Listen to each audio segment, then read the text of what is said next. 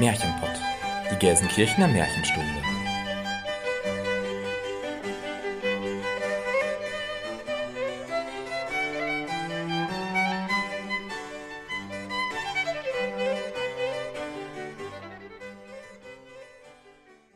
Hallo und herzlich willkommen zum Märchenpott, unserem Märchenpodcast. Wir sind Jenny Christian und Elena und wir nehmen euch mit in die weite Welt der Märchen. In die Welt von Es war einmal und wenn sie nicht gestorben sind. In die Welt von schönen Prinzessinnen und bösen Hexen, von guten Feen, mutigen Abenteurern und verwunschenen Königreichen. In die Welt von Schneewittchen, Dornröschen und Hänsel und Gretel. Aber auch in eine unbekannte Welt, in der euch Figuren und Erzählungen begegnen werden, die ihr noch nicht so gut kennt. Wir unterteilen unsere Folgen in Märchenstunde und Märchenkunde. In der Märchenstunde sprechen wir euch ein Hörspiel ein, in der darauffolgenden Märchenkunde-Folge tauschen wir uns dann darüber aus und analysieren und diskutieren Aspekte zu einem bestimmten Oberthema. Dabei sagen wir auch unsere Meinung, die natürlich keinen Anspruch auf Allgemeingültigkeit hat. Vielmehr geht es uns darum zu zeigen, wie zeitlos, aktuell und vielschichtig Märchen sind und warum wir uns ein bisschen Märchenzauber im Alltag bewahren sollten. Und damit beginnen wir mit unserer siebten Folge und dem Thema Verkleidung im Märchen.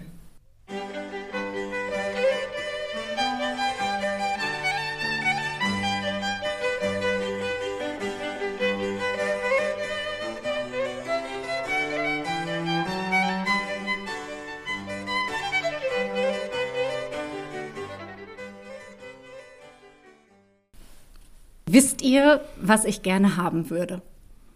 Äh, ziemlich viel.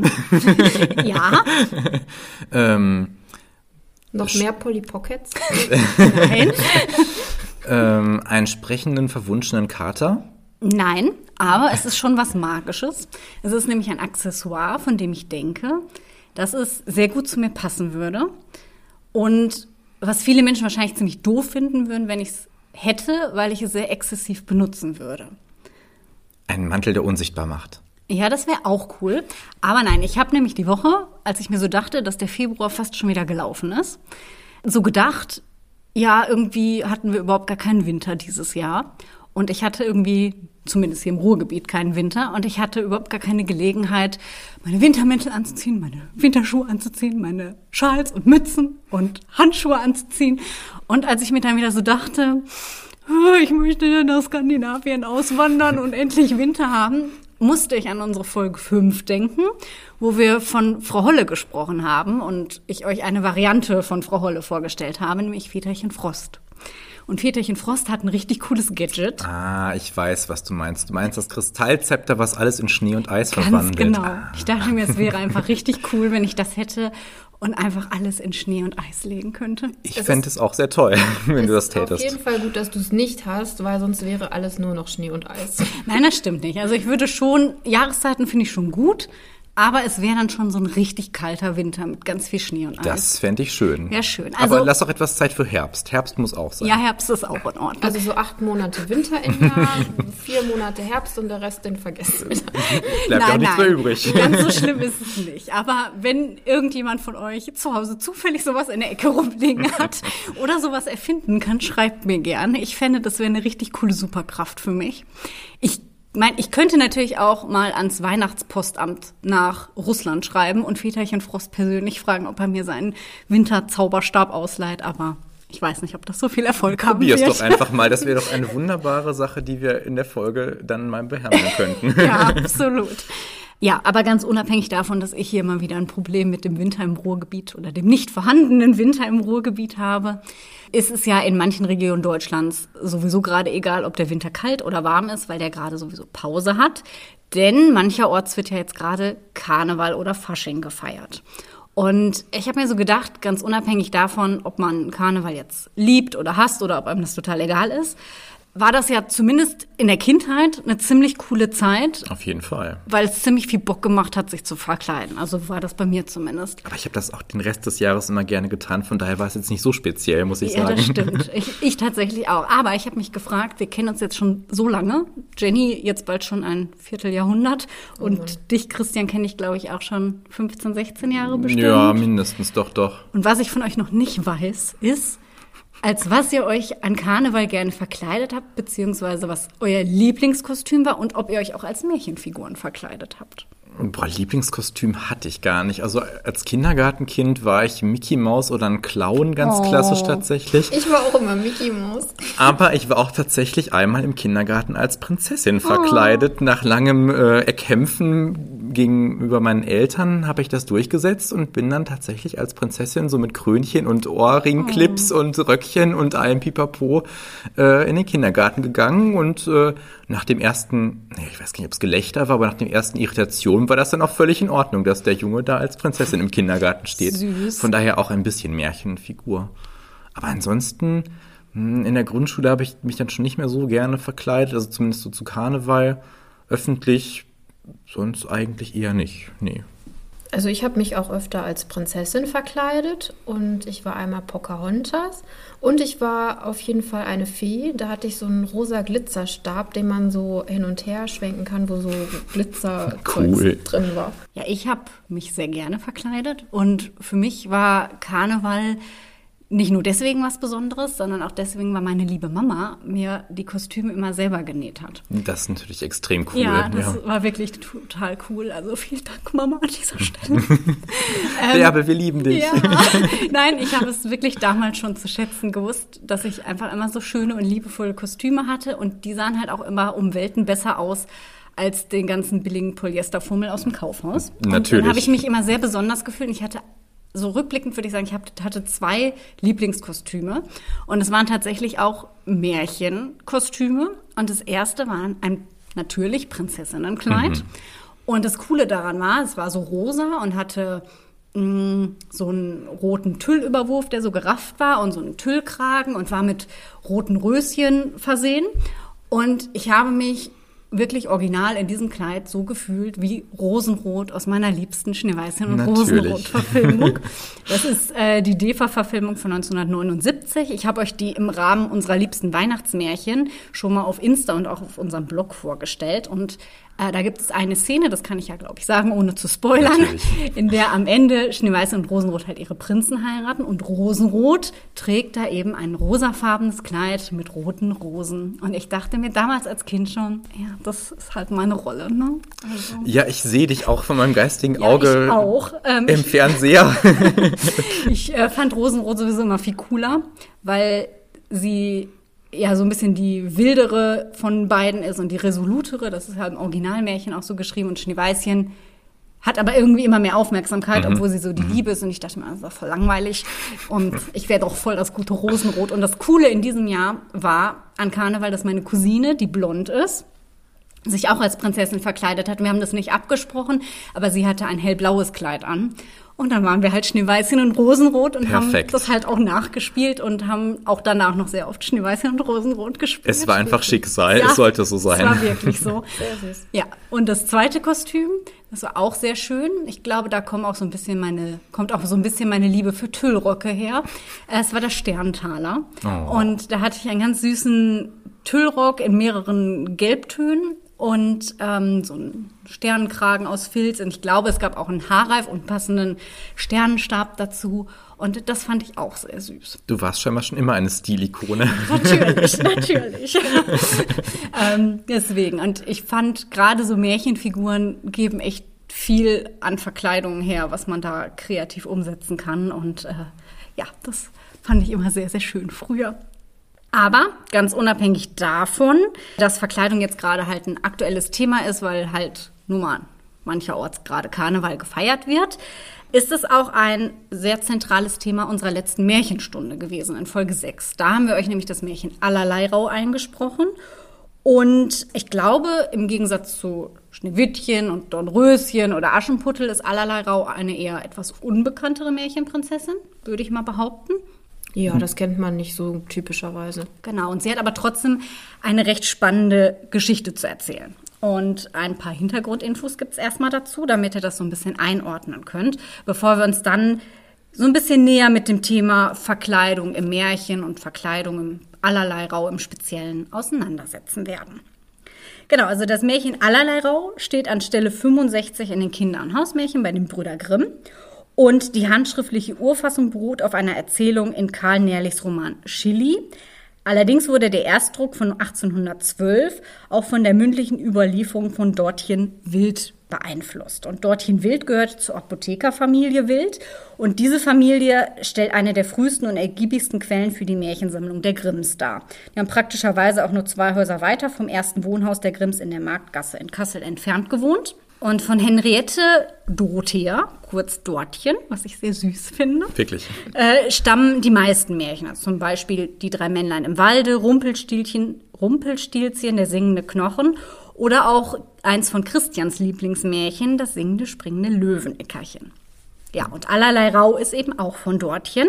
Und neben der Ver Version von ihr ähm, hat Grimm in seinen Anmerkungen aber auch noch andere Herkünfte vermerkt, unter anderem eine paderbörnische. Und darin wird ein Mädchen, das auf einem Baum schläft, von Holzfällern, die halt den Baum fällen wollen, geweckt.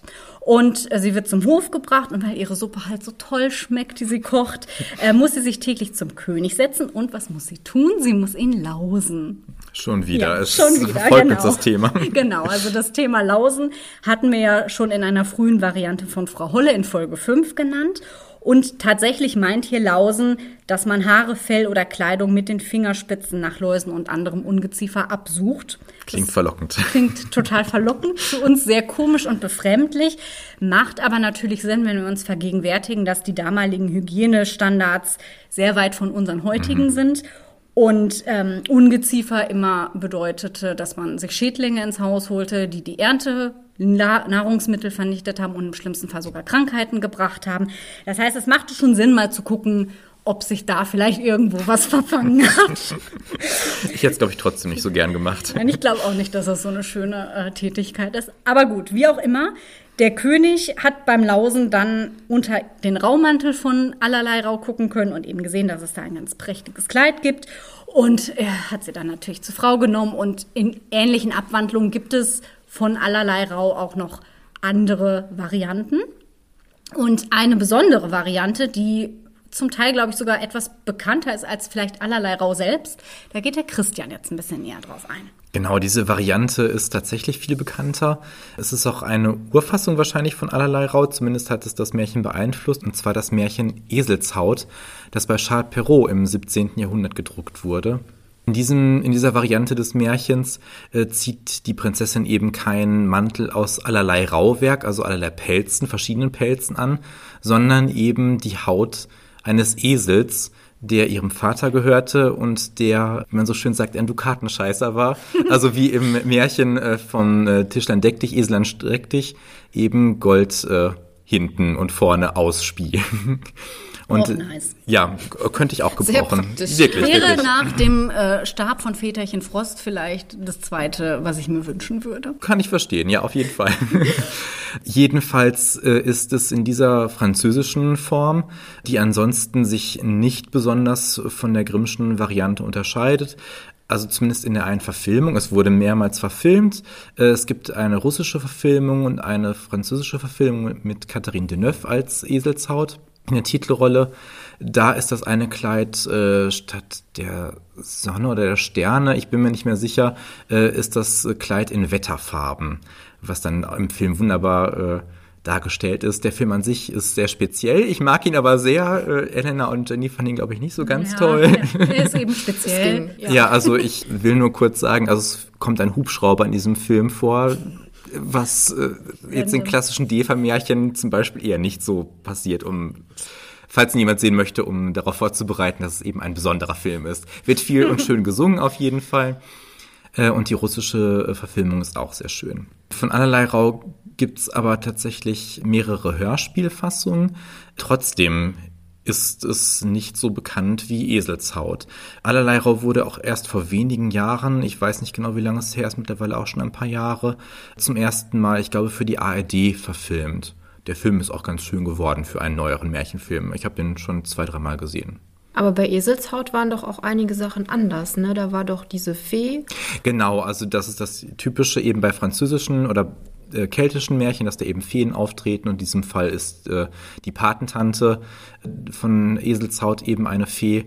Und äh, also einige Details äh, sind schon anders, der Liebeskuchen, der da gebacken wird und so weiter. Aber im Großen und Ganzen gibt es halt wirklich diese drei äh, Kleider, äh, der Wunsch des Vaters, seine Tochter zu heiraten, allerlei Rau, beziehungsweise Eselshaut in dem Fall, entflieht dann halt äh, im, in dem Pelz in den Wald äh, und wird dann vom Prinzen gefunden. Das Handlungsgerüst ist eigentlich gleich.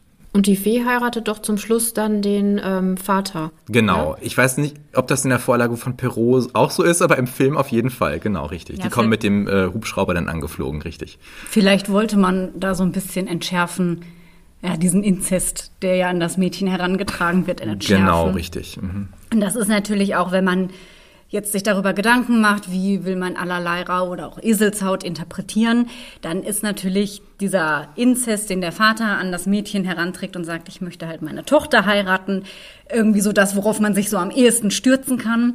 Und ja, wenn man sich so ein bisschen einliest, ist das auch so das häufigste, was man so interpretatorisch dazu findet.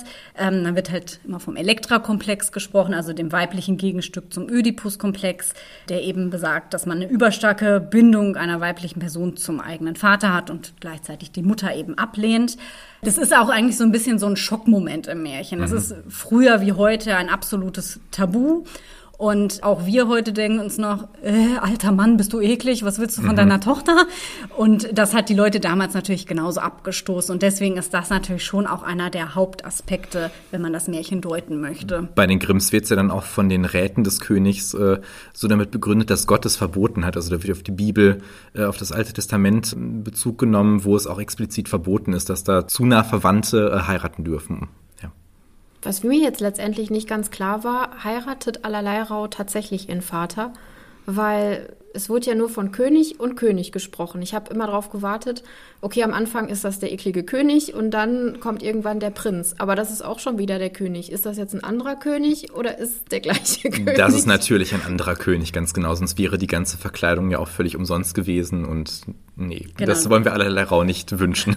Ja, aber es ist schon ein bisschen verwirrend. Das ging mir beim Lesen auch tatsächlich so, vor allem so die ersten ein, zwei Male, weil man schon auf den Prinzen irgendwie wartet, weil genau. man den Prinz als irgendwie den Erlöser kennt mhm. und dass dann im Originalmärchen halt zweimal vom König die Rede ist und man gar nicht so genau weiß, an welchen Königshof hat der sie jetzt gebracht ist. Ja, eben. Man hört nicht, dass sie jetzt explizit an anderen Könighof, äh, Königshof kommt, sondern es ist ja wirklich nur König, König und zwischendurch versteckt sie sich. Dann, mhm. Deswegen war mir das jetzt nicht ganz klar, muss ich Ja, stimmt, es war nicht genau definiert. Es war nur ja. der König, dem dieser Wald gehörte, glaube ich. Ne? War dann genau. halt das Attribut des zweiten Königs. Ne? Genau. Aber wir sollten davon ausgehen, dass es ein anderer König war, sonst hätte sie ihn wahrscheinlich auch nicht gern geheiratet am Ende. So ein Glück. Ja. Und dann wird auch die andere Interpretation nicht so gut passen, denn es gibt auch Interpretationen, die Allerlei Rau als eine feministische und emanzipierte Figur sehen, weil sie eben sich befreit und dabei Widerstand und Stärke beweist, weil sie sich eben nicht ihrem Vater beugt. Sie versucht ja auch mit den Kleidern ihn eigentlich so ein bisschen zu überlisten mhm, und genau. ihm quasi eine Aufgabe zu stellen, die er dann zwar doch erfüllt, aber mhm. sie hofft, dass er sie nicht erfüllen kann. Und deswegen kann man die Männer in dem, wenn man möchte und das so deuten möchte, auch mal außen vor lassen. Eben sagen, sie ist eigentlich eine starke Person, die zwar geschockt ist, aber die darin nicht erstarrt und, äh, und passiv bleibt. Oder zerbricht oder wie auch immer, genau. sondern das Heft in die Hand nimmt und ihr Schicksal dann selbst bestimmt. Ja. Genau. Und man kann es natürlich auch alles noch viel größer sehen. Das haben, ist uns ja auch schon bei Frau Holle begegnet. Es gibt eine Interpretation vom Anthroposophen Rudolf Meyer und der sieht in der Flucht im Pelzkleid wie der Mensch sich vom übersinnlichen Leben lösen muss, seinen kosmischen Ursprung vergisst, dann darwinistisch für ein Tier gehalten wird, ehe er dann zu seinem kosmischen Urbild zurückfindet. Wunderbar. Das Hi. klingt richtig schön anthroposophisch, wie frisch aus der Waldorfschule. Ja, richtig. Ich bin raus. ja, ich, ich tatsächlich auch. Aber ihr seht, und das haben wir ja bei Frau Holle schon sehr ausführlich thematisiert, es gibt zahlreiche Ansatzpunkte und Möglichkeiten, so ein Märchen zu interpretieren. Das kümmert uns in der Folge heute aber eigentlich gar nicht, weil wir uns tatsächlich das Hauptmotiv von allerlei rausnehmen, nämlich die Verkleidung. Das ist ja trotz all diesen Dingen, die wir jetzt gerade genannt haben, denke ich, das zentrale Element. Und es ist auch ein Element, das uns in vielen anderen Märchen begegnet. Weihnachten ist jetzt zum Beispiel noch nicht so lange her. Viele von euch werden wahrscheinlich Aschenbrödel im Fernsehen geguckt haben. Mhm. Äh, da haben wir genau das gleiche Prinzip. Sie ist einmal der Jäger, sie ist einmal die Prinzessin und verkleidet sich. Wir kennen das von Aschenputtel, wir kennen das von der bösen Stiefmutter in Schneewittchen, die sich als alte Frau verkleidet, um Schneewittchen auszutricksen und zu töten. Aber gerade jetzt auch in diesen Beispielen haben wir die Verkleidung die einen magischen Ursprung hat. Bei Aschenputtel durch die Fee, bei Aschenbrödel durch die magischen Haselnüsse, bei der bösen Königin durch ihre böse Magie. Bei allerlei Rau ist das ja was sehr physisches mhm, und was etwas greifbares, alltägliches mehr genau, oder weniger, ja. Genau, wo es eigentlich gar nicht so um diesen magischen Ursprung einer mhm. Verkleidung geht und den haben wir jetzt für heute auch mal komplett ausgeblendet. Es ist uns schon bei unserer Recherche aufgefallen, dass Verkleidung und Verzauberung sich auch häufig überlappen. Mhm. Aber wie gesagt, das blenden wir aus, das machen wir irgendwann nochmal extra. Heute geht es wirklich um die Verkleidung im Sinne von, ich mal mir mein Gesicht schmutzig oder ich ziehe mir einen Mantel an und äh, bin dann eben ein anderer Mensch oder gebe vor, ein anderer genau. Mensch zu mhm. sein. Ich denke, grundsätzlich kann man sagen, dass Verkleidung ja erstmal eine besondere Form von Kleidung im Märchen ist. Mhm. Also es gibt äh, zum Beispiel bei Rotkäppchen ganz bekannt, also dieses äh, auch namensgebende Attribut, was sie da trägt, oder ähm, der gestiefelte Kater. Die Stiefel des ja. Katers sind ja auch Kleidung, also für ein Tier noch ungewöhnlicher. Also das kommt durchaus vor und auch als Charakteristikum, was eben diese Figur benennt oder halt auch äh, ausmacht, ja. Oder des Kaisers neue Kleider, Zum Beispiel, wo ja. er einfach nackig ist. Genau. genau, wo er nur denkt, er hat Kleider. Genau. Genau, ja. Ja, und das, das ein Charakteristikum ist, wie du gesagt hast, haben wir bei Allerlei Rau auch. Mhm. Also der Name Allerlei Rau, du genau. hast vorhin schon gesagt, Rau ist einfach ein altes Wort für Pelz und sie trägt eben allerlei Pelz in ihrem Mantel. Sie gibt ihrem Vater ja den Auftrag, von jedem Tier in seinem Reich mhm. irgendwie ein Stück Fell da reinzunähen. Das macht es dann vielleicht nicht mehr so ganz alltäglich, wie ich gerade gesagt Nein, habe. nicht ganz, aber es ist trotzdem, es ist mhm. ein, ein greifbares physisches mhm. Kleidungsstück trotzdem, mhm, was sie genau. da hat. Das hier auch 80 Prozent, 90 Prozent des Märchens trägt eigentlich, ne? Außer am Anfang, am Ende, wo sie erlöst ist und auf den Bällen eben nicht, wo sie Kleider trägt. Ja. Genau, aber auch da mhm. trägt sie wieder was Besonderes. Genau. Und gerade auch diese Kleider, so silbern wie der Mond, mhm. so leuchtend wie die Sonne und so glänzend, glänzend wie, wie, die Sterne. Sterne genau. Das ist ja auch wieder was Besonderes. Mhm. Also ähm, bei allerlei Rau kommt der Kleidung schon ein sehr spezieller, mhm. ähm, ja, spezielle Funktion zu. Mhm. Also für mich ist die Funktion der Verkleidung, dass sie äh, vor allem vor dem Vater fliehen kann dass sie dadurch sich verstecken kann und äh, die Möglichkeit hat, dann zu flüchten. Genau, dass sie eben nicht erkannt wird als, als Königstochter, die dann von ihrem Vater wahrscheinlich gesucht wurde, dass ausgerufen wurde, meine Tochter ist weg, bringt sie mir zurück. Genau, dann würde sie auch wieder zurückgebracht Richtig, werden. Richtig, ganz genau, und, ja. Äh, mhm. Sie will ja nicht zu ihm zurück und geheiratet, also ihn heiraten müssen. Genau, und es gibt ihr halt auch die Möglichkeit, einmal Distanz zum Vater zu schaffen, auf der anderen Seite aber auch, sie ist ja in diesem Pelz, in diesem dreckigen Pelz auch nicht mehr als Prinzessin erkennbar und kann so dann halt auch in der Küche als Dienstmädchen arbeiten, ohne dass da jemand vermuten würde, Mensch, da steckt ja eine Prinzessin drin. Was muten wir hier eigentlich zu? Also im Prinzip macht sie sich ja komplett unkenntlich Richtig, damit. Ne? Genau. Also mhm. niemand, eben wie du sagst, niemand würde denken, dass eine Prinzessin sich irgendwie als so ein Betteltierchen genau. da verkleidet. Also einmal wirklich optisch und einmal auch äh, sozial macht sie sich unkenntlich, doppelt gemoppelt quasi, mhm, um sicher zu gehen. Jetzt ist, wie gesagt, allerlei Rau ja nicht nur das einzige Märchen, in dem das Thema Verkleidung auftaucht, sondern es gibt auch noch eine ganze Reihe anderer. Und wir haben uns heute jeder ein Märchen rausgesucht, das wir euch gleich zusammengefasst einmal vorstellen werden, damit ihr wisst, worum es geht. Und äh, da werden wir uns dann auch nochmal angucken, wie die Funktion von der Verkleidung da ist und welche Gemeinsamkeiten oder auch Unterschiede es zu allerlei Rau gibt. Vorher habe ich aber eine Frage, weil ich mich jetzt fernab von den Märchen doch gefragt habe, wozu denn eigentlich die Verkleidung so generell dient und woher diese Tradition denn eigentlich kommt. Jenny hat eine Frage.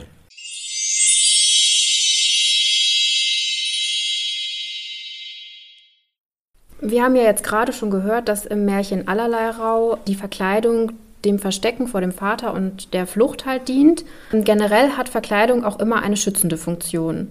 Wenn wir uns vor allem an Karneval, Halloween oder an Motto-Partys verkleiden, dient das natürlich dem Spaß.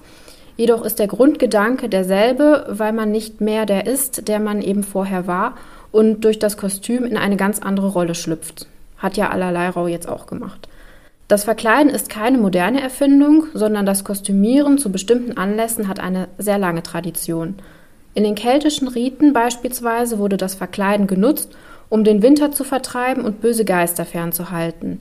Je abstoßender das Kostüm war, desto größer war dann die Hoffnung, dass die bösen Geister einen nicht erkennen konnten. Also wie man das eben aus Halloween, den Bräuchen kennt, dass man sich besonders gruselig äh, anzieht. Finde ich übrigens ziemlich cool. In einigen äh, Karnevalsregionen wird das ja auch noch gemacht, dass dann mit diesen Teufelsmasken da und, und, Pelzen, die die tragen, die auch durch die Gassen springen mit Glocken um den Hals. Ich weiß nicht genau, wo es ist, aber das gibt es ja auch noch. Während der römischen Saturnalien, also der Feier zu Ehren des Gottes Saturn, hat man durch das Verkleiden die herrschende Ordnung außer Kraft gesetzt und die Sklaven wurden von ihren Herren bedient. Karneval oder auch Fastnacht feiert die Zeit vor der 40-tägigen Fastenzeit, die an Aschermittwoch beginnt. Er wird ganz unterschiedlich gefeiert mit Umzügen, Musik, Verkleidung und Masken. In Lateinamerika zum Beispiel wird der Karneval als farbenprächtige Parade gefeiert, in Venedig hingegen stehen Masken, Tierkämpfe und Feuerwerk im Vordergrund. Psychologisch kann man sagen, dass äh, der Reiz am Verkleiden natürlich daran liegt, sich möglichst alltäglichen Rollen zu entfliehen und andere anzunehmen. Es ist also eine Flucht aus dem Alltag und wir können Verhaltensweisen zeigen, die wir in unseren Alltagsrollen nicht ausleben können. Also zum Beispiel als Pirat äh, sich zu verkleiden, wenn man besonders seine Freiheitsliebe oder seinen Abenteuerwunsch ausdrücken möchte oder auch da ein bisschen über die Stränge schlagen möchte, wie auch immer was jetzt unsere Verkleidung zum letzten äh, Motto-Geburtstag mit Ostblock-Omas. Wir sahen bildschön aus, alle drei. unsere psychologischen Hintergrund ähm, sagt. Das, das wollen wir hier besser nicht thematisieren. Ich mal außen vor. Nachdem ich lange überlegt hatte, in welchen Märchen überhaupt Verkleidungen vorkommen, was gar nicht so ganz einfach war, wie Elena schon angedeutet hat, weil oft Verkleidungen und Verzauberungen oder Verwünschungen Hand in Hand gehen, fiel mir dann überraschend spät ein, Mensch, eines meiner Lieblingsmärchen, äh, das ich auch auf dem Blog schon als Verfilmung vorgestellt habe, König Drosselbart. Und deswegen habe ich mich dann für König Drosselbart entschieden. Bei König Drosselbart ist es nicht die verkleidete Prinzessin, sondern eben der König Drosselbart, der sich verkleidet. Ich denke, das Märchen ist bekannt. Ich fasse es trotzdem kurz zusammen. Ein König hatte eine Tochter, die war sehr schön, aber eben halt auch sehr stolz und hochmütig. Es wurde ein Fest veranstaltet, bei dem sie sich einen Ehemann aussuchen sollte. Sie wurde natürlich nicht gefragt, ob sie überhaupt heiraten möchte. Das können wir schon zur Psychologisierung des Märchens ein bisschen anführen. Und äh, während ihr da die Männer, die sogenannten Freier, wie es damals noch hieß, äh, präsentiert wurden, hat sie sich nacheinander über alle lustig gemacht, über die körperlichen Besonderheiten, ob dick, dünn, lang, krumm, wie auch immer. Und zum Schluss eben der König Drosselbart, der das Kinn wie den Schnabel einer Drossel gehabt haben soll. Und das schlägt dann bei ihrem Vater eben dem fast den Boden aus. Und er sagt, äh, also jetzt reicht's mir, du wirst den erstbesten Bettelmann, der vor äh, das Schlosstor kommt, heiraten. Und das passiert tatsächlich auch. Dieser Bettelmann, der dann vor dem Tor steht, ist aber niemand anders als dieser König Drosselbart, eben in der Verkleidung eines Bettlers, eines Spielmannes. Der wird dann mit der Prinzessin vermählt und sie ziehen eben in die Welt. Sie kommen dann an verschiedenen äh, Orten vorbei, einem Wald, einer Stadt, äh, einer Wiese und sie fragt immer, wem das gehören würde und er, der Bettler, der vermeintliche Spielmann, sagt dann, äh, es gehört dem König Drosselbart, hättest du ihn genommen, wer ist dein? Und sie antwortet dann immer, ach, ich arme Jungfer zart, hätte ich genommen den König Drosselbart. Sie kommen dann in einer Bettlerhütte an, sie führt ihm den Haushalt, äh, ganz klassisch natürlich, äh, versucht äh, irgendwie dann zum Einkommen der Familie oder des Paares beizutragen. Körbe flechten und Spinnen gelingen ihr nicht, aber der Verkauf von irdenen Waren, also Steingut, gelingt ihr dann bis zu einem gewissen Punkt sehr gut, bis sie sich an den Rand des Marktplatzes setzt und ein trunkener Husar, der natürlich niemand anders als König Drosselbart selbst ist, ihr das Geschirr, ja, zerreitet, also darüber hinwegreitet und es zerbricht. Äh, sie kommt daraufhin in die Schlossküche äh, als Dienstmädchen, auch hier eine Parallele zu allerlei Rau und dient dort als Küchenmarkt. Und während eines Festes stellt sie fest, oh, das ist ja das Schloss des Königs Drosselbart. Und er gibt sich dann zu erkennen und erklärt dann, warum er das nur, um sie aus ihrem Hochmut zu befreien, ihr das alles angetan hat und beide heiraten. Äh, also im Grimmschen Märchen muss ich sagen, ähm, ist es mir dann doch jetzt im Erwachsenenalter etwas, hm, naja, wie soll ich sagen, es kommt mir seltsam vor, dass die Frau dann sagt, ach natürlich, äh, ihr schwamm drüber, du hast mich Hast zwar mich ins, verarscht, richtig genau, Äh, du hast mich ins Elend gebracht und was weiß ich äh, und mir das Geschirr zerritten und und äh, mich psychisch kaputt gemacht, vielleicht sogar, ne? Aber in dem Film, den ich auf dem Blog empfohlen habe oder auch in der anderen berühmten Verfilmung der DEFA, ich glaube von 1965 mit Manfred Krug, wird dann von beiden Seiten nochmal psychologisiert, warum einerseits die Königstochter zu dem geworden ist, der sie ist, weil sie eben von ihrem Vater missachtet wurde und nicht das machen durfte, was sie wollte, sondern immer nur ein Püppchen sein musste, repräsentieren musste, den und den König wegen des Geldes heiraten sollte und so weiter. Also überhaupt nicht als Mensch, sondern als, ja, als Politikum oder als, als Spielzeug oder was weiß ich, als hübsches Paradeobjekt behandelt wurde. Äh, auf der anderen Seite wird das dann mit dem König Drosselbart auch ein bisschen entschärft. Also aus feministischer Sicht ist das Märchen vielleicht jetzt nicht optimal, aber wenn man ein bisschen psychologisiert, geht es schon, glaube ich. Aus seiner Sicht kann ich das aber auch voll verstehen, weil er will ja nicht, dass ähm, er jetzt immer nur geheiratet wird, weil er halt viel Kohle hat. Ja, also das ist äh, ein, ja, ein Unikum eigentlich in den Märchen, dass sie verheiratet werden letztlich, äh, obwohl er in dem Moment nicht der Prinz ist oder der König ist, der er ja eigentlich ist. Also die Verkleidung des König Drosselbart wird in dem äh, Text der Brüder Grimm überhaupt nicht näher beschrieben. Es wird nur gesagt, als Spielmann verkleidet. Und darunter kann sich jeder vorstellen, was er oder sie möchte. Und das wird sicherlich zur Grimmschen Zeit anders ausgefallen sein, als wir uns das heute vorstellen oder als das vor, weiß ich nicht, 300 Jahren der Fall war. Das hat natürlich auch in den Verfilmungen, es gibt ja mehrere Verfilmungen, dann auch die Fantasie der Kostümbildner angeregt. In der gerade erwähnten äh, D-Verfassung mit Manfred Krug ist es nicht so überzeugend gelöst, finde ich, weil man ihn schon erkennt. Er hat irgendwie einen Hut auf und einen anderen Bart, aber das Gesicht ist nicht sonderlich verdeckt oder irgendwie geschminkt oder was weiß ich. Äh, In der anderen Fassung, dieser slowakisch-westdeutschen Fassung mit Maria Schell als Königin Mutter, ist es aber schon sehr überzeugend gelöst, weil der Bettler eben so ein ja, ein, ein Fransengewirr vor dem Gesicht trägt, weil er äh, vorgibt, dass er ein verbranntes Gesicht hat und deswegen sich nicht zeigen möchte. Da ist schon zumindest optisch glaubwürdig, dass die Prinzessin den König Drosselbart nicht erkennt. Was aber, glaube ich, auf jeden Fall immer klar ist, egal wie man sich diesen Spielmann jetzt Mhm. vorstellt, ist, dass er auf jeden Fall vom Stand her unter der Prinzessin steht. Definitiv, Und ja. Das ist ja eigentlich ein sehr wichtiger Aspekt, dass die Prinzessin auf jemanden trifft, der eigentlich nicht ihresgleichen ist, Genau. sondern dass ihr der Spiegel von jemandem vorgehalten wird, der zumindest der Verkleidung nach unter Mhm. ihr steht. Definitiv, ja, ganz genau. Ähm, Und ob dieser Spielmann nun wie im Film eine Drehleier spielt oder wie auf anderen Illustrationen eine Harfe oder sonst etwas oder eine Laute, das ist auch letztlich total egal. Es geht nur um diesen Fakt, dass er nicht als die Person erkennbar ist, die er ist. Einmal sein, er als Persönlichkeit König Drosselbart, aber auch er eben nicht als König. Also in seiner Rolle, in seiner Funktion, seiner sozialen Stellung. Das ist das Entscheidende eben an dieser Verkleidung.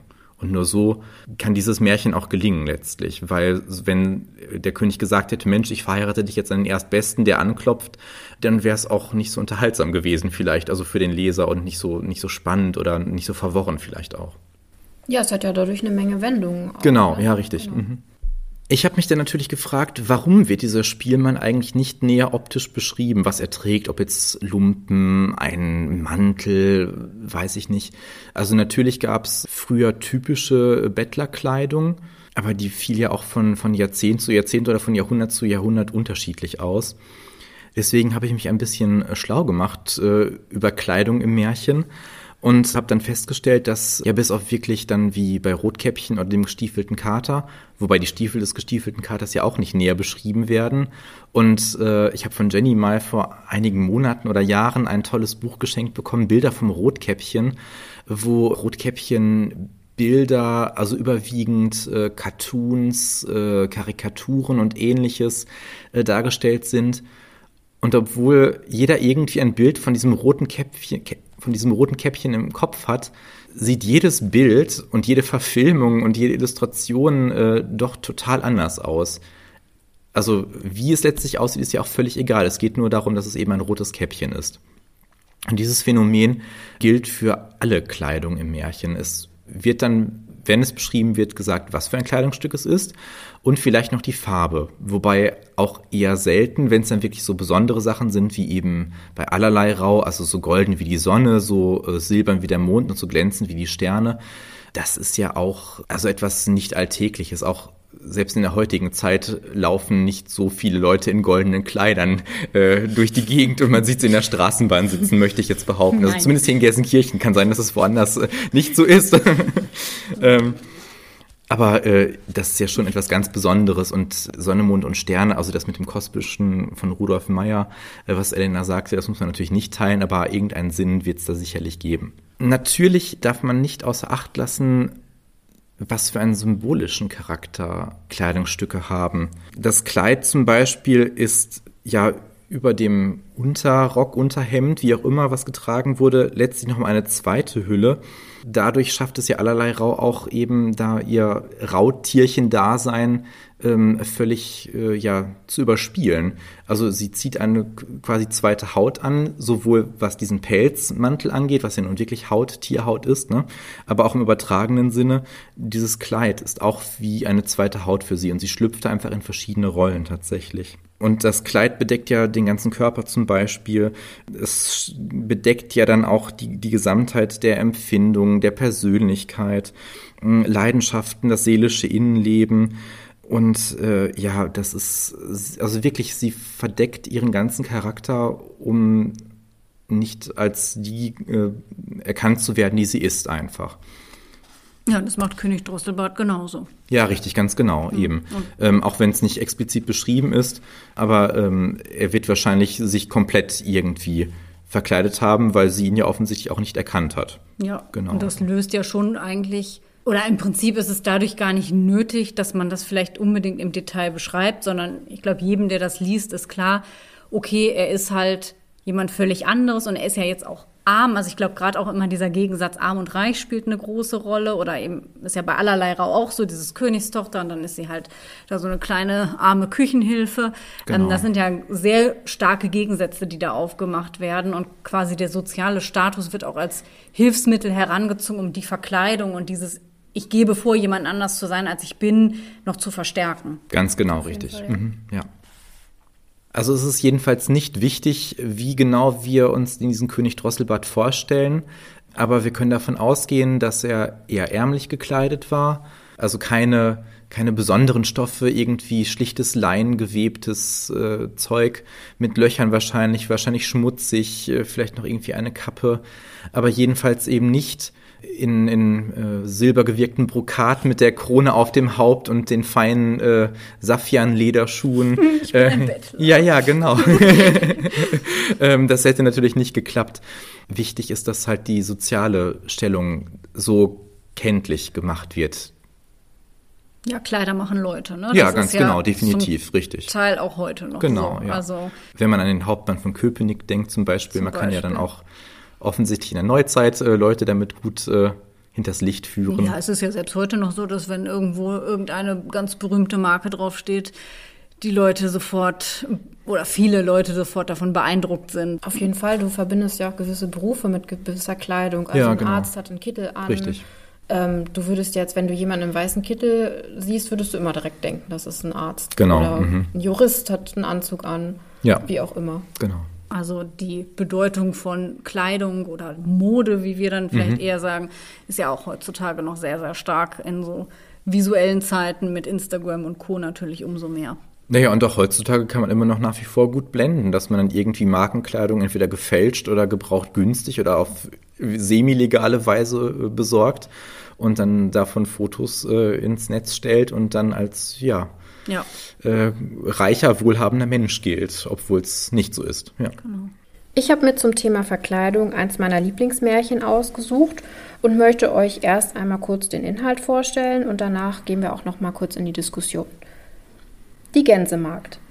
In einem Königreich lebte eine alte Königin, deren schöne Tochter an einen jungen Königssohn versprochen wurde. Als es Zeit war, in das fremde Reich abzureisen, wurden ihr köstliche Speisen, Gold und Silber und die feinsten Kleider eingepackt. Auch nahm die Königstochter eine Kammerjungfer mit, die sie wohlbehalten ihrem zukünftigen übergeben sollte. Jede bekam ein Pferd für die Reise. Das Pferd der Königstochter hieß Falada und konnte sprechen. Als Abschied genommen werden musste, begab sich die Mutter in ihre Schlafkammer, nahm ihr Messer und schnitt sich damit in den Finger. Sie ließ drei Blutstropfen auf ein weißes Tuch fallen und gab es ihrer Tochter mit den Worten Liebes Kind, verwahre sie wohl, sie werden dir unterwegs Not tun. Das Läppchen steckte die Tochter in ihren Ausschnitt und sie ritten los. Nach einer Stunde bekam die Königstochter Durst und sprach zu der Kammerjungfer Steig ab und schöpfe mit einem Becher Wasser aus dem Bach. Ich möchte gerne etwas trinken. Wenn ihr Durst habt, sprach die Kammerjungfer, so steigt selber ab. Legt euch ans Wasser und trinkt. Ich mag eure Magd nicht sein. Da trank sie ohne ihren goldenen Becher aus dem Bach und sprach Ach Gott. Und die Blutstropfen antworteten Wenn das deine Mutter wüsste, das Herz im Leibe täte ihr zerspringen. Aber die Königstochter war demütig und sagte nichts, und sie ritten weiter. Als sie nach langer Zeit abermals Durst hatte und die vorherigen Worte der Kammerjungfer schon vergessen hatte, sagte sie erneut Steig ab und gib mir aus dem goldenen Becher zu trinken. Die Kammerjungfer antwortete noch hochmütiger Wollt ihr trinken, so trinkt allein, ich mag eure Magd nicht sein. Da stieg die Königstochter ab und beugte sich über das fließende Wasser und sprach Ach Gott. Und wieder antworteten die Blutstropfen Wenn das deine Mutter wüsste, das Herz im Leibe täte ihr zerspringen. Und als sie sich nach vorne beugte und trank, fiel ihr das Tuch mit den Blutstropfen ins Wasser, ohne dass sie es bemerkte. Die Kammerjungfer hatte dies gesehen und freute sich, dass sie nun Macht über die Braut ausüben konnte. Als die Königstochter auf ihr Pferd aufsteigen wollte, sagte die Kammerfrau Auf Fallada gehör ich, und du auf mein Gaul gehörst du. Und so musste sie das Pferd tauschen. Außerdem befahl die Kammerfrau, ihr die königlichen Kleider abzulegen und ihre schlechten anzuziehen, und sie musste unter freiem Himmel schwören, dass sie am königlichen Hofe keinem Menschen etwas davon erzählte. Aber Fallada sah alles mit an. In vertauschten Rollen zogen sie weiter bis zum Königshof. Die Freude am Königshof war riesig, und der Königssohn führte seine Gemahlin sogleich die Treppe hinauf. Der König sah aus dem Fenster die Königstochter im Hof stehen, und sie kam ihm so zart und schön vor, dass er die angebliche Braut fragte, wer sie ist. Diese antwortete, die habe ich mir unterwegs zur Gesellschaft mitgenommen, gebt der Magd was zu arbeiten, dass sie nicht müßig steht. Der alte König hatte aber keine Arbeit für sie und sagte daher, da habe ich so einen kleinen Jungen, der hütet die Gänse, dem mag sie helfen. Also musste sie dem Kürtchen helfen, die Gänse zu hüten. Bald sprach die falsche Braut zu dem Königssohn Liebster Gemahl, ich bitte euch, tut mir einen Gefallen. Das will ich gerne tun, antwortete er. Dann lasst den Schinder rufen und meinem Pferd den Hals abhauen, weil es mich unterwegs geärgert hat. Sie fürchtete, dass Falada erzählen könnte, wie sie mit der Königstochter umgegangen war, als die Königstochter davon hörte, gab sie dem Schinder heimlich Geld, damit dieser den Kopf des Pferdes an das Tor nagelte, durch das sie morgens und abends mit den Gänsen gehen musste. Morgens, als sie die Gänse mit dem Kürtchen durch das Tor trieb, sprach sie O du Fallada, da du hangest. Und dieser antwortete O du Jungfer Königin, da du gangest, wenn das deine Mutter wüsste, das Herz tät ihrem Leib zerspringen. Auf der Wiese angekommen, setzte sie sich nieder und machte ihre Haare auf, die aus purem Gold waren. Kürtchen freute sich über die glänzenden Haare und wollte ihr ein paar ausreißen. Da sprach sie Weh, weh, Windchen, nimm Kürtchen sein Hütchen und lass es mit jagen, bis ich mich geflochten und geschnatzt und wieder aufgesatzt. Und da kam ein starker Wind und wehte Kürtchens Hut weg, so dass er diesem nachlaufen musste. Bis er wieder kam, war sie fertig. Kürtchen war böse und sprach nicht mehr mit ihr. Abends ging Kürtchen zum alten König und sagte ihm, dass er mit dem Mädchen nicht länger die Gänse hüten will, weil es ihn den ganzen Tag geärgert hatte. Morgens rede sie mit dem Pferdekopf am Tor, und auf der Gänsewiese müsse er seinem Hut nachlaufen. Der alte König wollte dies mit eigenen Augen ansehen und beobachtete die beiden am nächsten Tag. Nachdem er alles mit angesehen hatte, ging er unbemerkt zurück und abends fragte er sie, warum sie dies tut. Die Gänsemagd möchte ihm aber keine Antwort geben, weil sie es geschworen hatte. So sprach er Wenn du mir nichts sagen willst, so klag dem Eisenofen da dein Leid, und ging fort. So sprach sie zu dem Eisenofen Da sitze ich nun von aller Welt verlassen und bin doch eine Königstochter, und eine falsche Kammerjungfer hat mich mit Gewalt dahin gebracht, dass ich meine königlichen Kleider habe ablegen müssen und hat meinen Platz bei meinem Bräutigam eingenommen, und ich muss gemeine Dienste tun. Wenn das meine Mutter wüsste, das Herz im Leib täte ihr zerspringen. Der alte König aber belauschte das Mädchen, und sogleich wurden ihr königliche Kleider angezogen, und der Königssohn bekam seine richtige Gemahlin und freute sich über ihre Schönheit. Es wurde ein üppiges Mahl gegeben, und an der Tafel saßen zur einen Seite des Bräutigams die Königstochter und zu der anderen die Kammerjungfer, die die Königstochter wegen dem Glanz der Kleider nicht mehr erkennen konnte. Nachdem sie gegessen und getrunken hatten, gab der alte König der Kammerjungfer ein Rätsel auf und fragte sie, welches Urteil sie verhängen würde für jemanden, der seinen Herrn betrogen hatte, und erzählte den ganzen Verlauf. Die falsche Braut sprach, die ist nichts besser wert, als dass sie splitternackt ausgezogen und in ein Fass gesteckt wird, das inwendig mit spitzen Nägeln beschlagen ist, und zwei weiße Pferde müssen vorgespannt werden, die sie die Gasse auf, Gasse ab zu Tode schleifen. Das bist du, erwiderte der König, und du hast dein Urteil gefunden, und danach soll dir widerfahren. Das Urteil wurde vollzogen, und der junge Königssohn vermählte sich mit seiner rechten Gemahlin, und wenn sie nicht gestorben sind, so leben sie noch heute. Ganz genau. So, was meint ihr denn so? Welche Funktion hat denn Verkleidung in diesem Märchen? Naja, es ist ja eine doppelte Verkleidung, also ein Kleidertausch, ein erzwungener Kleidertausch. Also die, die Magd steigt zur Königstochter auf und die Königstochter steigt zur Magd hinab. Also es ist einmal sozialer Aufstieg, einmal sozialer Abstieg. Genau. Wechselseitig. Mhm. Also da haben wir auch wieder so eine Standesveränderung, wie wir auch gerade hatten, Thema arm und reich. Und dadurch erkennt natürlich der Königssohn oder beziehungsweise der alte König dann nicht mehr, ähm, dass, die, ähm, dass die Königstochter eigentlich die Königstochter ist. Genau. Aber das ist ein entscheidender Unterschied zum König Drosselbart und zu allerlei Rau letztendlich auch, aber vor allem zu König Drosselbart, ja. finde ich. Denn die Verwandt oder Verkleidung hier geht nicht einher damit, dass dadurch eine Erkenntnis erzwungen werden soll. Also beim König Drosselbart. Eher im Gegenteil, es ist ja eine Täuschung. Genau, eher. es mhm. ist eine Täuschung. Mhm. Beim König Drosselbart soll ja die äh, Königstochter dadurch lernen und geläutert so einen werden. pädagogischen Aspekt genau. letztlich. Ja, ja, genau. Das ist da ja gar nicht so, sondern es geht wirklich darum, ich will ihn täuschen und damit ist eigentlich auch Ende. Eigentlich ist es die Habsucht der Markt, die das dann erzwingt. Mhm und äh, dadurch sich halt einen Vorteil verschaffen möchte. Und es ja. ist natürlich sehr nice, dass sie dann am Ende splitternackt ausgezogen wird. Also ja, quasi, eben, splitternackt. Genau, also richtig, jeglicher genau. Kleidung entraubt sie. Ist quasi, genau. jeder sieht, wer sie ist, bis aufs genau. Ende. Quasi. Ja, ja, ganz genau, richtig. Ja, ja, genau. Genau, und sie hat keine Möglichkeit mehr vorzugeben, mhm. eine falsche zu sein. Genau. Genau, also schön brutal. Ja, aber vielleicht ist das auch die größte Strafe. Jetzt mal unabhängig davon, dass das auf jeden Fall in die Top 10 der grausamsten Strafen gehört, die ihr da widerfährt. Aber einfach ja. dieses Nacktsein und sich eben vor, hinter nichts mehr verstecken können Richtig, und den Blicken genau. der Menschen erstmal, okay, da kommt dann das Fass drauf und klar, mhm, aber von der mhm, mhm. Symbolik her, wenn du nackt bist, kannst du dich hinter nichts verstecken, du kannst nichts vorgeben, was du nicht bist und du bist den Blicken der Menschen einfach schutzlos ausgeliefert. Du bist komplett wehrlos. Ja, genau, wie ein Neugeborenes das auf die Welt kommt genau. und äh, ja, am Ende gehst du dann in diesem Fall auch wirklich nackt wieder von dieser Welt. Ja, ja, genau. genau. Mhm. Noch ein Punkt, der mir aufgefallen ist, dass ähm, zum Schluss, als es dieses Essen gab, da ist die ähm, Gänsemarkt ja wieder als Königstochter angezogen. Mhm. Und ich fand, das ist auch eine Form der Verkleidung, weil ich meine, sie hat wieder ihren üblichen Stand und da mhm. hat man auch wieder diesen Wechsel von arm nach reich. Ja. Und die äh, Markt, die kann sie ja dann nicht mehr erkennen. Das fand ich auch nochmal irgendwie so eine Verkleidungsform, weil sich ja dann wieder der Stand quasi geändert hat. Ja, zumindest aus Perspektive der Mark, die ja irgendwie mit der Königstochter als Königstochter abgeschlossen hat und sich jetzt denkt, naja, die bleibt jetzt halt eine Magd auf immer und ewig. Das ist ja auch eines meiner Lieblingsmärchen und ich habe mich als Kind dann auch immer gefragt, ja, aber wie kann sie den nicht erkennen? Also da muss sie ja irgendwie besonders mhm. geschminkt gewesen sein oder wie bei Aschenbrödel im Film, das ganz gut gelöst ist mit dem Schleier zum Beispiel.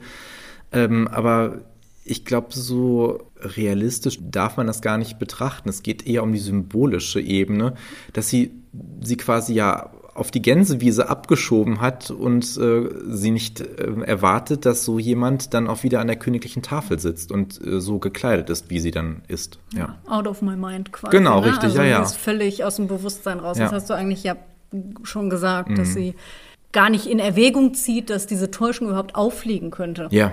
Was ja auch eigentlich krass ist, weil die Königstochter auch hier ja wieder völlig passiv agiert. Mhm, ich meine, theoretisch könnte sie doch sagen, hey, hallo, ich bin die Echte, Mhm. Ja. hier ist eine Verwechslung und das ist meine Magd. Aber das tut sie nicht. Sie Genau. ergibt sich in ihr Schicksal, sie guckt mit an, wie ihr Pferd geschlachtet wird Ja, ja. und wehrt sich einfach nicht und lässt quasi den Ding ihren Lauf und dadurch, dass sie das erträgt, ist quasi wieder ihr Lohn, dass sich alles zum Guten wendet. Und sie ist halt absolut ehrlich, ne? Also das ist ja der Punkt, sie verspricht es der Magd. Sie hat's geschworen unter freiem Himmel. Ja, ja, genau. Mhm. Und ähm, daran, an diesen Schwur hält sie sich, Ja, egal genau. was passiert. Ja, das heißt eigentlich ihre Ehrlichkeit, ja, oder was ist quasi der Auf Auslöser, dass die Täuschung auffliegt? Es ist ihre Ehrlichkeit, es ist ja nichts, was aktiv in Gang gebracht wird von ihr. Es ist ja dieses, wie ich finde, irgendwie beklemmende und trotzdem wunderschöne Bild, dass sie sich in diesen Eisenofen da setzt. Es gibt ja auch das Märchen von den Grimms, der Eisenofen. Da sitzt dann der Prinz drin, aber es ist ja letztlich ähnlich. Ähm, es äh, ja verkleidet dann in diesem Fall die Gänsemarkt dann ja auch. Also sie steckt da in dieser Eisenhülle, dieser harten, undurchdringlichen Hülle. Also wenn wir das jetzt ein bisschen auch übertragen sehen wollen vielleicht. Und der König lauscht da oben an der Ofenröhre. Also sie spricht eigentlich in ihr verhärtetes Selbst hinein. Und der König deutet dann daraus ihre, ihre wahre äh, Regung innerlich. Also das ist schon also ganz ganz krasses Bild finde ich, ne? Und er hat ja auch im Vorfeld schon einen Verdacht, weil Genau. es ist ja quasi ihre Schönheit, Richtig. Da aus dem Kostüm herausblitzt und Genau. da halt ihm irgendwie sagt, naja, das kann vielleicht gar nicht so eine normale Magd sein. Und auch bei Kürtchen ist es ja auch quasi ihre Schönheit, Ja. weil sie ihr glänzendes goldenes Genau. Haar kämmt. Die Schönheit ist natürlich jetzt die Frage, ist sie halt schön, weil sie eine Königstochter ist oder ist sie halt schön, weil sie ein schöner, da ehrlicher Mensch Genau, ist? ich glaube, es ist nicht unbedingt die physische oder optische Schönheit, sondern eher die ja, moralische, charakterliche Schönheit, die da irgendwie ja, in dem Frauenbild der Zeit wahrscheinlich diese Bescheidenheit, diese Demut, mit der sie da ihr Schicksal erträgt, das haben wir in der letzten Märchenkunde ja auch schon angedeutet, dass man das so oder so sehen kann Ja. bei Frau Holle eben. Ne? Ähm, Bei der Goldmarine. Richtig, genau. Mhm. Aber in dem Fall gehen natürlich dann dieser soziale Status, Mhm. sie ist eine Königstochter und sie ist schön, mit schönem Charakter, Mhm. auch Hand in Hand. Das ist beim Drosselbart ja nicht so. Da ist sie Genau, zwar eine schöne richtig. Königstochter, aber sie ist halt verwöhnt und eitel. Da haben wir eine Diskrepanz Richtig. zwischen Charakter und Genau. sozialem Status, was jetzt hier anders ist. Und für mich war diese Magd, also nicht die Gänsemarkt, die eigentliche Königstochter, sondern die, die Kammerjungfer, war für mich auch durch dieses tolle Hörspiel vom Landestheater Innsbruck, was ich auf Schallplatte hatte, das gibt's auch auf CD oder äh, als MP3 zu hören, ähm, das war für mich die böseste Märchenfigur überhaupt, also übertroffen äh, nicht mal von der bösen Stiefmutter von Schneewittchen oder von Aschenputtel oder sonst wem. Diese diese Kammerjungfer war wirklich so die, in dieser Brutalität, sonst bringe ich dich um, wenn Ja, du das jetzt Faller nicht sagst. Und Sie lässt Faller Ja, töten. genau. Also, ähm, also das fand ich damals so, das war für mich der Inbegriff des Bösen, wie man einfach so, also aus kindlicher Sicht einfach so, äh, diese Königstochter da ihrer wahren Stellung berauben kann. Aber mit erwachsenem Denken überlegt man dann schon, na ja, also offensichtlich war in der feudalen Gesellschaft es ja so, dass man in Stände hineingeboren wurde und da überhaupt keine wirkliche Aufstiegsmöglichkeit hatte.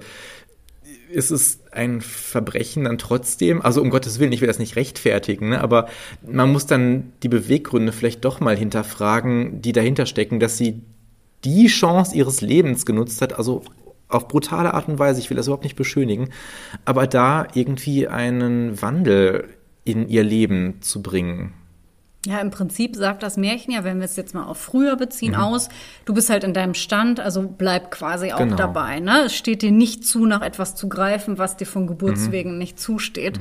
Und letztendlich ist sie irgendwie der Inbegriff der Habgier. Ja. Aber aus unserer heutigen Sicht, finde ich auch, ist das schon nachvollziehbar, nach einem vielleicht auch sehr verzweifelten Weg zu suchen, wie komme ich irgendwie aus meiner Misere raus? Vielleicht habe ich einfach keine Lust mehr, den Dreck von anderen wegzumachen. Mhm. Ich meine, ich muss hier der Königstochter sogar was zu trinken schöpfen, weil die nicht mal ihr goldenes Becherchen Mhm. Ja, nehmen genau. kann und sich da Wasser aus dem Fluss holen kann.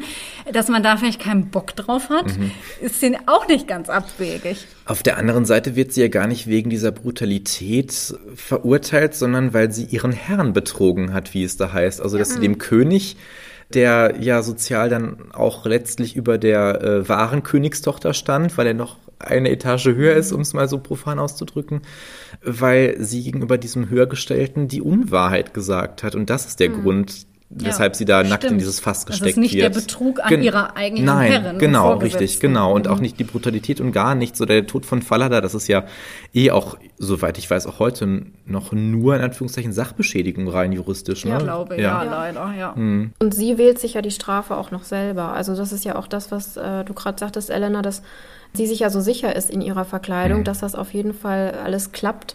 Wo ich mir dachte, warum überlegt man sich so eine brutale Strafe? Aber sie ist sich dem so sicher und Ja, ja, genau. Das habe ich als Kind auch nicht verstanden. Ich habe gedacht, mein Gott, selbst ich mit meinen, keine Ahnung, sechs Jahren oder so verstehe, dass er gerade die Geschichte, deine eigene Geschichte letztlich erzählt und sie, ja, ach, natürlich stecken wir in Fass und nageln das zu. und und äh, aber auch da glaube ich, ja, vielleicht musste sie so antworten, weil sie als gerecht gelten wollte, musste, um sich dadurch nicht selbst zu verraten, hat sie sich dann letztlich aber doch selbst verraten. oh, aber es ist auch eine Form von Macht. Ne? Wenn Natürlich. ich in der Lage bin, plötzlich Strafen auszusprechen, die ich früher selbst erfahren habe. Ja. Mhm. Ich meine, Mägde, Kammerjungfern, die wurden halt auch jetzt nicht direkt in ein Fass gesteckt, aber Ja, ja. die wurden auch bestraft, wenn sie ihre Arbeit nicht richtig gemacht hatten. Und da dann plötzlich sagen zu dürfen, dann sogar eine Todesstrafe verhängen Ja. zu dürfen und das Maß der Grausamkeit wählen zu dürfen, ist halt auch eine Machtposition, in der sie, vermeintliche Machtposition, in der sie ja plötzlich ist. Aber so blöd das vielleicht auch klingt, aber letztlich die Art der Todesstrafe war damals ja auch klar nach Ständen geregelt. Also der Adel oder wie auch immer, die durften in Anführungszeichen geköpft werden. Also wenn dann mit einem Schwerthieb der Kopf runter war, war es ja dann in Anführungszeichen kurz und schmerzlos, also um Gottes Willen immer noch grausam bis zum geht nicht mehr. Ich lehne Todesstrafe prinzipiell ab, ne? Aber ich meine, es ist immerhin noch, naja, humaner ist der falsche Begriff, aber Gnädiger vielleicht? gnädiger als dann irgendwie gerädert zu werden oder verbrannt zu werden oder sonst irgendwie auf brutalste Art und Weise. Dieses physische quälend. Leiden wird halt Genau. nicht unnötig verlängert. Richtig, ne? ganz genau. Von daher, also diese Art der Todesstrafe ist ja auch was für ganz niedrige und ja, ja, dadurch ist sie ja auch komplett in ihrer Rolle drin, die Definitiv, sie da ja. verkörpert Sie will ihrer sich- Verkleidung. genau, sie will sich da eben als, als, als Machtmensch positionieren, richtig. Und macht damit genau das Falsche von dem, was sie tun sollte, weil so wie Genau. man sich in seiner Position richtig verhält, das beweist quasi die Gänsemarkt, also die wahre Genau. Königstochter. In der Hörspielfassung, die ich hatte, wurde es auch entschärft. Also da setzt sich in die Gänsemarkt, also die Kön wahre Königstochter dafür ein, dass die Kammerjungfer eben nicht hingerichtet wird, sondern ich glaube, es wird gar nicht erzählt, was mit ihr gemacht wird. Aber dieses Urteil wird in dem Hörspiel nicht vollstreckt, wie es eben eigentlich im Originaltext doch dann vollstreckt wird. Das ist ja nett. Ja, und äh, eigentlich nicht nachvollziehbar. Also ne, man kann über diese Grausamkeiten, und das werden wir auch noch in einer Folge im Laufe des Jahres machen, äh, sicherlich streiten, ob das auch kindgerecht ist oder für Kinder geeignet ist. Aber ohne diese ja brutale Strafe löst sich der Konflikt einfach nicht auf. Wir haben eigentlich schon verschiedene Funktionen von Ja. Verkleidung. Bisher bei allerlei Rau ist es, äh, ich möchte fliehen, es ist eine Flucht. Selbstschutz, eine ja, Selbstschutz ja. ist es aber vielleicht auch, wenn man so weit gehen will, eine Form von Befreiung und Emanzipation Genau, vom Vater. Bei König Drosselbart haben wir diesen pädagogischen Aspekt Mhm. und bei der Gänsemarkt haben wir ähm, die Täuschungsaspekte. Mhm, definitiv, ja. Ja. Genau. Dann liefere ich mein Märchen am besten jetzt direkt hinterher. Darin spielt auch eine sehr verwöhnte Königstochter die Hauptrolle. Und es ist nämlich der Schweinhirt von Hans Christian Andersen. Ach du lieber Augustin, alles ist hin. Als die Prinzessin diese Melodie hört, ist sie entzückt. Sie kann diese Melodie auch spielen.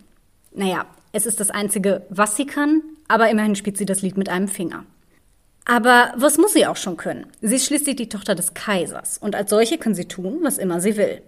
Erst kürzlich hat sie einen Prinzen fortgeschickt. Ein armer Prinz ist er gewesen und ihm gehörte nur ein kleines Königreich. Dennoch hat er sich erdreistet, um ihre Hand anzuhalten. Eine Rose hat er ihr schenken wollen. Pfui. Eine natürliche Rose. Und eine echte Nachtigall. Ja, die konnte zwar schön singen, doch was sollte sie mit einem natürlichen Vogel? Was die Prinzessin nicht ahnt, die Rose hat der arme Prinz vom Rosenstrauch, der auf dem Grab seines Vaters wächst.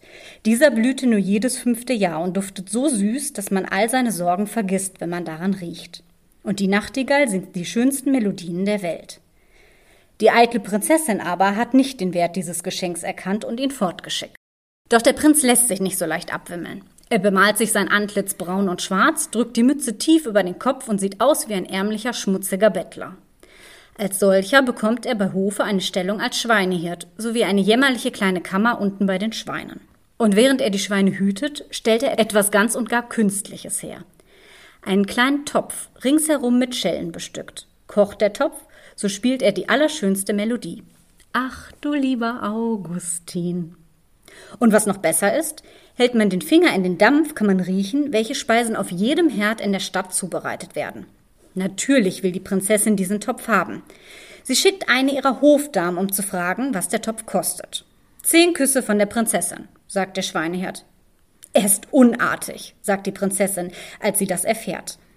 Doch als sie den Topf wieder spielen hört, schickt sie ihre Hofdame nochmals los, um zu fragen, ob der Schweinehirt auch zehn Küsse von ihren Hofdamen nehmen würde. Doch dieser bleibt dabei. Zehn Küsse von der Prinzessin oder ich behalte den Topf. So stellen sich die Hofdamen vor Prinzessin und Schweinehirt und dieser bekommt seine zehn Küsse. Sie haben viel Freude mit dem Topf, doch der Schweinehirt bastelt bereits etwas Neues. Eine Knarre, mit der man alle Walzer und Hopser hören kann, die es auf der Welt gibt. Auch die will die Prinzessin haben. Der Schweinehirt verlangt dafür hundert Küsse. Wieder stellen sich die Hofdamen davor, um zu verdecken, wie die Prinzessin den Schweinehirt küsst. Das bemerkt aber nun der Vater, und als er sieht, dass seine Tochter den Schweinehirt küsst, es ist der 86. Kuss, jagt er beide fort. Ach, hätte ich doch den schönen Prinzen genommen, weint die Prinzessin. Der Schweinehirt aber geht hinter einen Baum, wischt sich den Schmutz aus dem Gesicht und tritt in seinem Prinzengewand vor die Prinzessin. Du wolltest keinen ehrlichen Prinzen, spricht er. Du verstandest dich nicht auf die Rose und die Nachtigall. Den Schweinehirten aber konntest du für ein Spielzeug küssen. Er kehrt zurück in sein Königreich. Ohne die Prinzessin. Die singt traurig ihr Lied. Ach du lieber Augustin, alles ist hin, hin, hin. Also definitiv kein Happy End, zumindest für die Prinzessin. Ja, typisch Andersen. Ne? Ja, es muss so sein. Ja, was sagt doch erstmal eure Eindrücke dazu? Also ich kenne das Märchen auch aus meiner Kindheit und fand es äh, immer toll, weil der Schweinehirt ja also total aufrichtig zu der Prinzessin kommt und äh, das bietet, was er halt bieten kann. Also es ist nicht viel, aber es ist immerhin diese besondere Rose vom Grab des Vaters, die nur alle paar Jahre blüht und diese Nachtigall. Und sie hätte gern etwas Künstliches, eine Seidenblume oder einen mechanischen Vogel, wie bei die chinesischen Nachtigall bei Andersen gehabt vielleicht. Jedenfalls ohne irgendwie auf, näher auf ihn einzugehen, ob er hübsch ist oder wie auch immer oder ob er nett ist, ist völlig egal, aber diese Geschenke sind einer Kaiserstochter eben nicht würdig. Und äh, dass sie aber dann tatsächlich ein Schweinehirten, auch wenn es dann der Prinz natürlich ist, aber sie geht davon aus, dass es wirklich ein Schweinehirt sei, dann eben für, also Spielzeuge, wie es ja dann im Text heißt, die eigentlich ja auch überhaupt nichts bringen. Also natürlich ist ein Topf, der Achte lieber Augustin spielt, irgendwie hübsch, aber warum will ich denn wissen, äh, welche Gerichte in der Stadt gekocht werden, wer da jetzt Kohlrouladen oder Spaghetti Bolognese oder was auch immer ist. Also ist irgendwie nett zu wissen, aber jetzt auch nicht so, also weiß ich nicht. Mich würde das jetzt nicht sonderlich interessieren. Ach, schon wieder Tiefkühlpizza von Aldi. Genau, richtig. ähm, oder auch diese Walzer und Hopser, das ist irgendwie ein hübsches weiß ich nicht, ein hübsches Accessoire, aber dass sie bereit ist, da jemanden zu küssen, der offensichtlich ja dann in der sozialen Stellung auch total unter ihr steht, nur um da ihren, weiß nicht, wie soll ich sagen, ihren Sammeltrieb oder ihre Habgier oder was auch immer zu befriedigen, das finde ich schon komisch irgendwie. Und da muss ich sagen, verzeiht's mir, da fand ich, dass sie die Strafe auch wirklich verdient hat. Also da habe hab ich, ich kein direkt. Mitleid gehabt am Ende. Habe ich auch direkt gedacht, selber schuld. Aber ich glaube, sie ist einfach gelangweilt. Mir kommt sie vor auch. wie so eine gelangweilte, ja. verwöhnte Prinzessin, mhm. die einfach nach neuen Abenteuern oder neuen Dingen sucht, genau. die sie noch nicht hat. Und dafür ist sie dann halt auch bereit, das zu tun, weil ich glaube, so Emotionen und sowas, das ist ihr sowieso auch nicht so wichtig. Mhm. Und ähm, da kann sie ruhig dann auch die, die Küsse verteilen. Die vielleicht auch gar nicht gelernt hat, was irgendwie richtig und falsch ist oder äh, Empathie oder also sie wurde in ihrer elitären Stellung da bestärkt offensichtlich. Und da hätte man vielleicht dann auch mal eher pädagogisch eingreifen sollen, wie eben bei König Drosselbart. Dann wäre es vielleicht am Ende gut ausgegangen, ja. Ja, genau diese Empathie halt gerade. Mhm. Ne? Sie, sie kann gar keine Gefühle, glaube mhm. ich, empfinden, weil sie hat, sie kennt das gar nicht. Ja, ja. Genau, also ich habe das schon ganz richtig gesagt. Ich denke, grundsätzlich kann man bei diesem Märchen sagen, dass es hier nicht irgendwie nur darum geht, bloß einen sozialen Status umzukehren oder ähm, vorzugeben, jemand zu sein, der man nicht ist, sondern wie schon im Märchen das Mädchen mit den Schwefelhölzern, das ich ja in Folge drei äh, bei den Wintermärchen vorgestellt habe, geht es Andersen auch hier wieder darum, Gesellschaftskritik mhm. zu üben. Und beim Schweinehirten oder mit dem Schweinehirten prangert er eben die Hochmut und Ignoranz der besseren Gesellschaft an und auch ihre Unfähigkeit, die wahren Werte und die wahre Schönheit der Dinge zu erkennen. Ihr habt ja gesagt, die hat irgendwie Spaß an allen möglichen künstlichen Sachen, mhm. die man für Geld oder was auch immer kaufen kann. Aber die Schönheit in der Natur der Sache, die erkennt sie nicht. Und sie erkennt ja auch nicht, was das Persönliches ist, dass mhm. er ihr vom Grab seines Vaters etwas bringt. Was, Alle fünf Jahre. Genau, der, das, mhm. was ganz selten ja. und rar ist. Ja. Und ähm, das, darüber lacht sie, weil es mhm.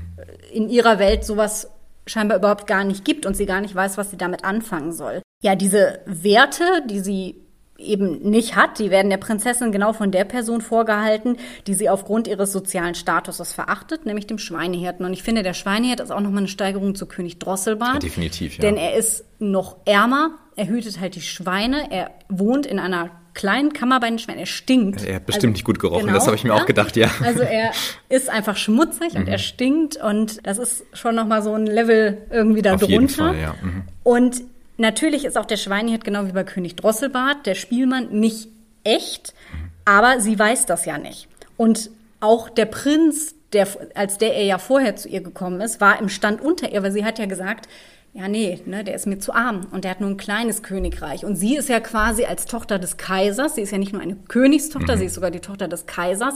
Das heißt, außer des, dem, dem Kaiser selbst ähm, kommt da ja nicht mehr viel drüber. Vielleicht noch irgendein Gott der, oder der Papst so. Natürlich, ja, der ne? Papst, genau, oder irgendein Gott. Aber ansonsten ist da halt erstmal nur der Kaiser. Das ist noch über dem König, über einer Königstochter. Und wenn dann so ein Prinz kommt, der nicht so reich ist wie sie, und das lehnt sie halt ab. Das heißt, die Verkleidung des Prinzen wirft hier die Frage auf, wer eigentlich wirklich arm ist. Jene, die einfach kein Geld haben oder jene, die nicht in der Lage sind, den wahren Wert einer Sache und seine Schönheit zu erkennen. Andersen zeigt, dass es nicht bloß eine materielle Armut gibt, und es auch nicht diese Art von Armut ist, die das Wesen eines Menschen ausmacht, mhm. sondern es ist die charakterliche Armut, die nichts mit dem sozialen Status zu tun hat. Auch die geistige Armut vielleicht. Also ne, es ist, genau. wird ja erzählt, oh, das ist das Lied, das muss ja ein gebildeter Schweinehirt sein, er kann das Lied spielen, was ich mit einem Finger auf dem Klavier spielen kann. Richtig. Also das ist jetzt keine besonders komplizierte Melodie und mit einem Finger kriegt das nach ein paar Minuten zumindest jeder hin, genau. möchte ich behaupten. Richtig. Das heißt, man kann sogar noch einen Schritt weiter gehen ja. und sagen, dass die Verkleidung des Prinzen eigentlich ein eine Demaskierung der Prinzessin ist. Ja. Also mit seiner Verkleidung, dadurch, dass er vorgibt, jemand anders zu sein, kehrt er das wahre Wesen der Prinzessin nach außen und zeigt, wer sie wirklich ist.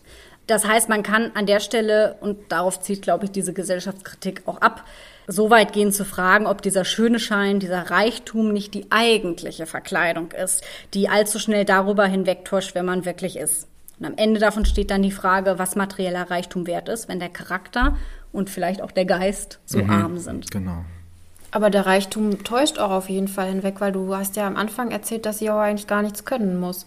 Genau. Ja, sie ist reich und das reicht ja. Sie muss nicht irgendwas Tolles spielen oder irgendwelche mhm. Talente mhm. haben. Sie muss nicht spinnen wie andere ärmere Frauen, die Spinnerinnen sein müssen, damit die irgendwelche Skan und irgendwelche Wolle haben, wie wir bei der Frau Holle ja gelernt haben. Genau. Ähm, sie ist reich, sie ist Kaiserin und das reicht dann auch. Genau, sie ist quasi aber eigentlich die die hier verkleidet ist. Also es mhm. ist gar nicht wirklich der Schweinehirt, sondern der Schweinehirt verkleidet sich nur, um zu zeigen, dass sie diejenige ist, die einfach einen Schein nach außen trägt. Und dieser Schein ist letztendlich, ich bin halt reich, ich kann alles machen. Und das war's dann aber halt auch schon. Ja, aber auch hier wird ja, glaube ich, obwohl es ein Kunstmärchen ist, wo das ja gar nicht so unüblich wäre, wird die Verkleidung des Prinzen bis auf das braun-schwarz gefärbte Gesicht gar nicht so genau, beschrieben, glaube ich. Ne? Genau, ja. Und das ist ja auch diese Gemeinsamkeit mit König Drosselbart. Mm, Also der Spielmann ist natürlich auch ein unehrenhafter Beruf, wie es damals ja äh, hieß. Aber der Schweinehirt ist natürlich noch, also Welten darunter, also auch durch diesen Dreck und Ja. ja. das, das Schwein gilt ja auch in vielen Kulturkreisen äh, als unrein. Und also das ist schon was, noch was krasseres, definitiv, Ja, ja. klar, es wälzt sich im Schlamm, es Genau. wird geschlachtet. Mhm. Ne? Das ist ja, einfach ja, genau. unterste Schublade irgendwie so. Ja. Ja.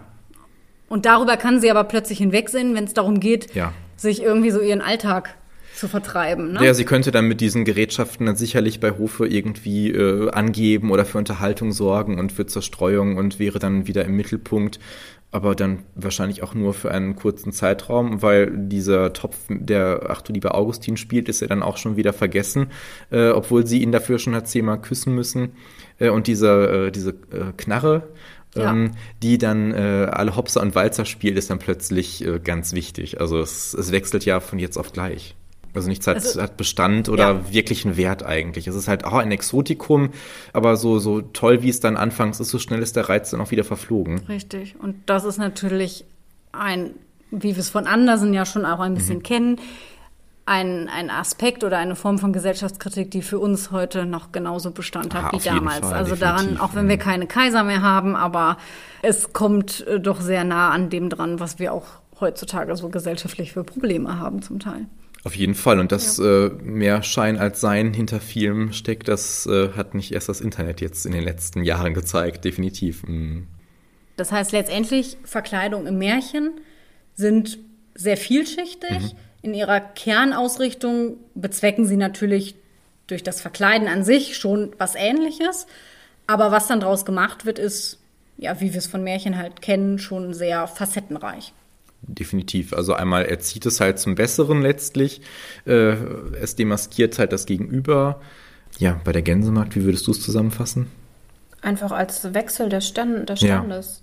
Betrug. Ja, Das ist eigentlich ja, Betrug, letztlich, genau, genau. genau, dass die wegen, dass, weil die Markt ja unbedingt einen Vorteil daraus ziehen möchte genau. für ihren Stand.